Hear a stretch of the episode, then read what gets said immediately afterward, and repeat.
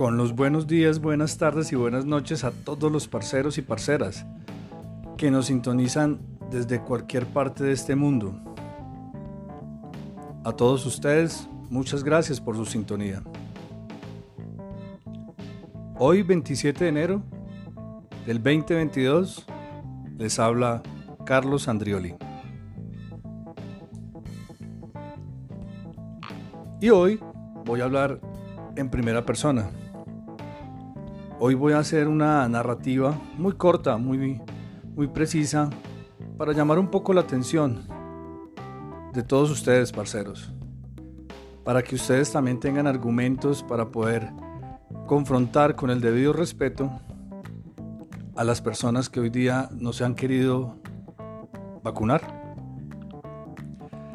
He sido contagiado por el COVID en su cuarto ciclo. Hay que acabar con esos estigmas que genera hoy día estar contagiado de COVID. Ya lo dijo la Organización Mundial de la Salud y lo advirtió en una misiva. Recién comenzó la pandemia. El 40% de la población mundial se verá contagiado y así lo estamos viendo. En el caso colombiano, las estadísticas hablan de casi 5.500.000 colombianos contagiados. Y sumémosles unos 2-3 millones más de aquellos que nunca se hicieron la prueba. Ya estamos hablando de los 8 millones, 8.500 millones de colombianos contagiados. Antes de comenzar a narrarles un poco lo que fue mi confinamiento, quiero recordarles que no es cierto cuando dicen que nunca se ha hablado de pandemia. La última pandemia que yo recuerdo, y según los libros, fue en el año de 1918. Pero realmente la última que recuerda la humanidad fue la del VIH-Sida, que hasta el momento ha generado muertes de 50 millones de personas en el mundo. Pero ¿por qué digo que nosotros ya sabíamos de pandemia? Porque resulta, pasa y acontece que cuando nacemos nos han preparado especialmente para no sufrir una pandemia. Los que dicen que no se vacunan porque esto es un matrix, esta es una matrix, de que somos parte de un rebaño, quiero recordarles a ellos que cuando nacemos nos aplican, el momento en que nacemos nos aplican la tuberculosis y la hepatitis B. Y sigo, a los dos meses nos aplican la primera dosis de difteria, tosferina y tétanos, la primera de influencia tipo B y ya la segunda de hepatitis B. Y seguimos con polio, rotavirus y neumococo, esos en el segundo mes. En el cuarto mes, la segunda de difteria, tosferina y tétanos. La segunda dosis de influencia tipo B, la tercera de hepatitis B. La segunda de polio y una nueva, la influencia estacional. Eso a los cuatro meses. A los siete meses, la segunda dosis de la influencia estacional. A los 12 meses, sarampión, rubiola, paperas, varicela, neumococo y hepatitis A. A los 18 meses, difteria, tosferina, tétanos. Ya vamos por la segunda de polio y fiebre amarilla. A los 5 años, la polio, un refuerzo de difterina, tosferina y tétano, la segunda de rubiola, la segunda de paperas y la segunda de sarampión. Y las mujeres, en el caso de las mujeres, hasta los 9 años, que las vacunan contra el virus de papiloma humana que genera tanta controversia. Entonces es para recordarles que desde que nacemos hemos sido expuestos a vacunas. Eso es parte de la fragilidad humana. De pronto se nos olvidó, pero realmente los seres humanos somos demasiadamente frágiles y esto lo comprueba estos esquemas de vacunación. Pero por fortuna existen esas mentes brillantes, los científicos, donde vienen descubriendo las vacunas, los medicamentos para poder contrarrestar todas estas enfermedades, estas enfermedades. Hay otro virus que anda rondando, no nos ha tocado, el ébola en África, en el Turquía en, el 2000 hubo una pandemia de sarampión, cuando ya se ha hablado de erradicación mundial. Fue muy grave, pero eso le sirvió a Turquía para mejorar sus esquemas de, seguimiento de vacunación. Entonces, muchachos, no se trata, si nos hubieran querido implantar un, chip, desde pequeños ya lo teníamos. De hecho, el chip que eh, con el que nos han implantado se llama celulares, o, o como los llaman hoy día pantallas. Entonces, no nos llamemos engaños.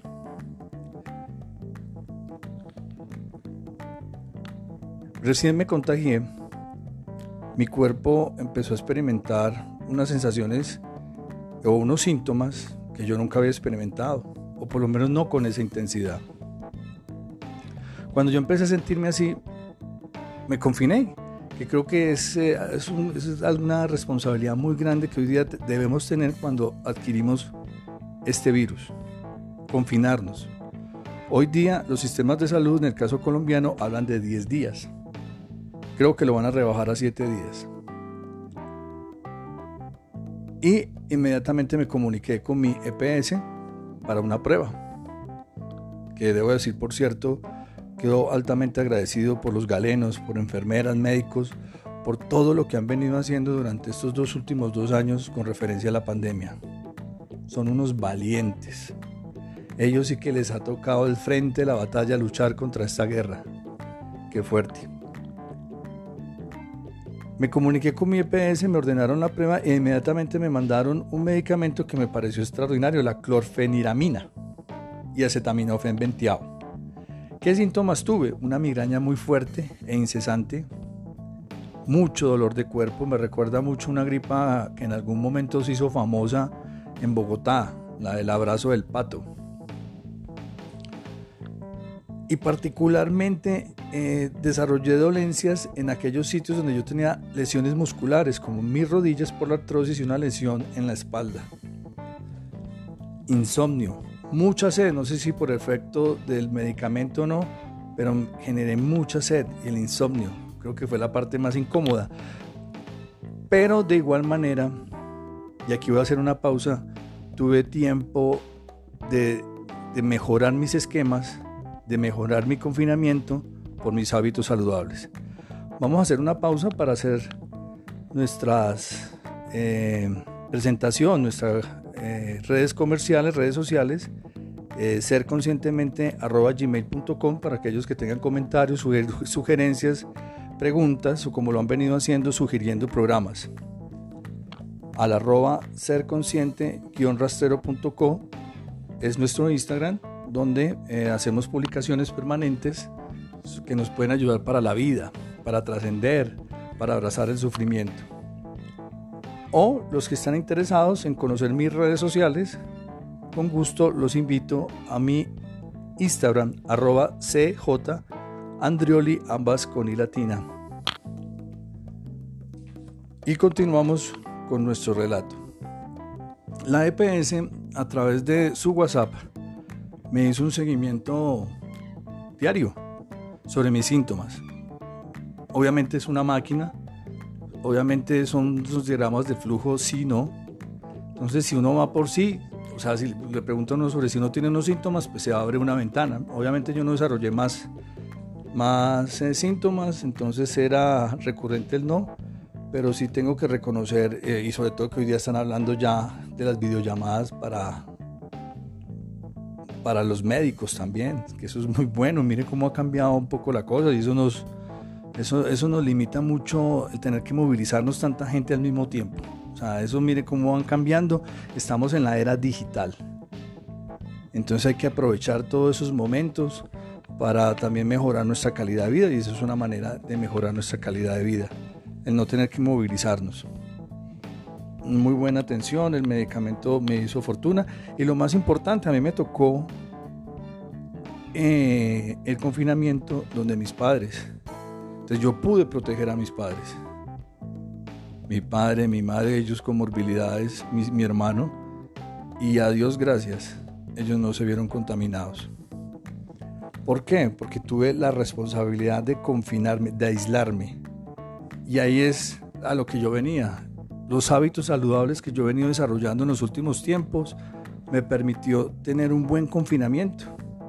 Fue un reencuentro para mí mismo.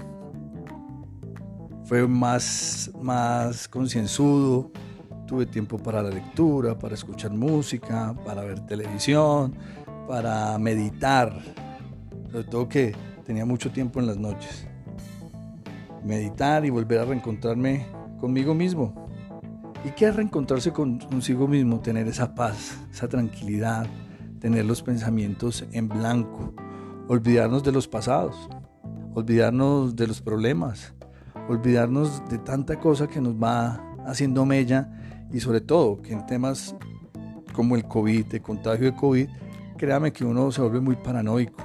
Yo la verdad tenía mucha expectativa sobre la enfermedad. A Dios gracias y como los digo, tenía mi esquema de, de vacunación completo. Las dos de Pfizer y ya dentro de un mes tendré la tercera. Y seguramente vendrá la, la cuarta y la quinta hasta cuando el virus se vuelva endémico. Por eso hay que ser muy, ser muy responsables con nuestra actitud. Hay algo que se ha recuperado en torno a esta pandemia, que es la solidaridad. En la medida que yo me cuido, cuido a los demás. Y los demás tienen que hacer lo propio. El virus viene desarrollándose a unos niveles muy agresivos de contagio. Hace poco nos hablaban del Delta, hoy nos hablan del Omicron, ya nos hablan de una alianza entre el Delta y el Omicron. Pero ¿qué pasa con esas enfermedades? Que se vuelven más agresivas. Hoy el Omicron por cada persona contagia 7. Pero si tú tienes tu esquema de vacunación completo, los síntomas se aminoran, se mitigan de alguna u otra forma. Pero si tú tienes hábitos de vida saludables como ejercicio, buena alimentación, pues son menos los rigores que pueda desarrollar esta enfermedad. Entonces, parceros y parceras, no nos llamemos engaños. La humanidad hoy más que nunca necesita de la solidaridad y la conciencia de todos y cada uno de nosotros para mitigar esta enfermedad. Ya estaremos alerta a lo que se pueda venir porque ya dicen los científicos que se vienen desarrollando otro tipo de virus. Seguramente más fuertes, más agresivos, más contundentes, pero estamos librando una batalla y muy probablemente al finalizar este 2022 la habremos ganado cuando ya el COVID se convierta en una gripa. 10 días combinado, seguimiento del médico, mucha agua, eso sí se recomienda mucha agua por el, por el tema de que el agua ayuda a desintoxicar el organismo a través de su orina. Entonces, muchachos, hagamos extensivos estos mensajes. Yo respeto mucho la opinión de todos, Sí, a mí me pueden decir que, hay un mundo paralelo, de que yo hago parte del rebaño, de que existe una Matrix, pero está comprobado científicamente que, las vacunas ayudan a mitigar y a volver endémico el virus. Entonces, recurramos a ellas. No es una mentira. Yo tal vez al, al inicio de esta pandemia fui de los primeros que dije, no, yo no me hago vacunar pero después me puse a pensar, pues qué absurdo, yo ya he recibido más de 10 vacunas en mi cuerpo, ¿cómo no va a recibir una más? Hay que hacerle. Parceros y parceras, todo el mundo hoy día habla todo el tiempo sobre el virus del COVID-19. Y mire que no, no, no, no es tan lejano el tema. Recientemente Djokovic viajó a Australia a defender su título como campeón del Australian Open de tenis. Él son de las personas que dice que no se vacuna. Y cuando quiso hacer ingreso al país y no tenía la vacuna porque es obligatorio, las autoridades prendieron la alarma y mire que lo expulsaron del país. En ese mismo torneo, una tenista accedió a otro tipo de vacuna que el sistema de salud australiano no aceptó y le tocó también abandonar el país. En Perú exigen dos tapabocas obligatoriamente. Hay toque de queda hasta la medianoche. Ya en Israel, que son los más adelantados en el tema del COVID, ya llevan en su cuarta dosis de vacunación. Ya están hablando de un contagio masivo, como lo hizo Noruega en el primer ciclo, que ellos prefirieron contagiarse masivamente en el primer ciclo para tratar de ir mitigando y disminuyendo la fuerza del virus con el tiempo. Y parece ser que les dieron la razón. Lo mismo ocurrió con Brasil, pero esto sí ya era un tema más político, cuando su presidente pues no creía eh, eh, en las medidas que veníamos implantando otros países y no, no puso mayores restricciones, murieron muchos, muchos brasileños, pero finalmente logró controlarlo. Entonces, parceros y parceras, yo sé, como a todos, hemos perdido seres queridos, familiares, amigos, compañeros, conocidos. Entonces esa lucha no puede quedar impune. Tenemos que hacer todo y cuanto esté de nuestro alcance para tratar de mitigar el alcance y el desarrollo de este virus. Ya estamos al final de este proceso. Ya muy pronto volveremos a los abrazos efusivos, a podernos saludar de mano, porque esto también se volvió muy confuso. Uno no sabe si saludar de la mano o simplemente cerrar el puño y chocar los puños. Unas expresiones de cariño con nuestros seres queridos también se volvió muy complicado. Pero ya estamos a la vuelta de la esquina. Por eso los libros cobran hoy día una función esencial para reconocer en la historia, en el tiempo, que esto ha ocurrido. No, nos vayamos muy lejos y simplemente voy a anotar a nuestro Nobel de Literatura, Gabriel García Márquez, que en su libro y en su ópera prima, Cien años de soledad, habló de una pandemia. Recuerdo cuando Aureliano vendía, tenía que ir marcando cada cosa, cada objeto, cada animal, cada cosa que se encontraba a su alrededor porque estaba perdiendo la memoria. Y sin ir más lejos, el amor en los tiempos del cólera se desarrolló y hizo conteo de una pandemia. Leamos. Ahí está retratado todo y cada uno de las pandemias como se han venido suscitando en el mundo. Hay otro libro que no recuerdo, pero es un clásico de la literatura universal que se desarrolló durante una pandemia, el de Camerón, en el año de 1500 48, creo que si no estoy mal. No me acuerdo quién lo escribió, un italiano, pero fueron 12 cuentos que se retratan de erotismo, no tiene nada que ver con la pandemia, pero sí fue escrito, escrito durante una pandemia. Él se confinó y sus pensamientos los reflejó en el papel y retrató el erotismo y la sexualidad de una manera, para ese tiempo, bastante sincera y bastante atrevida. Hay muchas cosas que no sé y que nunca sabré y aún así las compro. Eso también puede ser un argumento. Consumo la Coca-Cola y hablan de un elemento secreto. Y creo que todos, la gran mayoría, la consumimos. Y así con infinidad de cosas. Las vacunas sabemos qué contienen y para qué sirven. Accedamos a ellas los que no lo hemos hecho.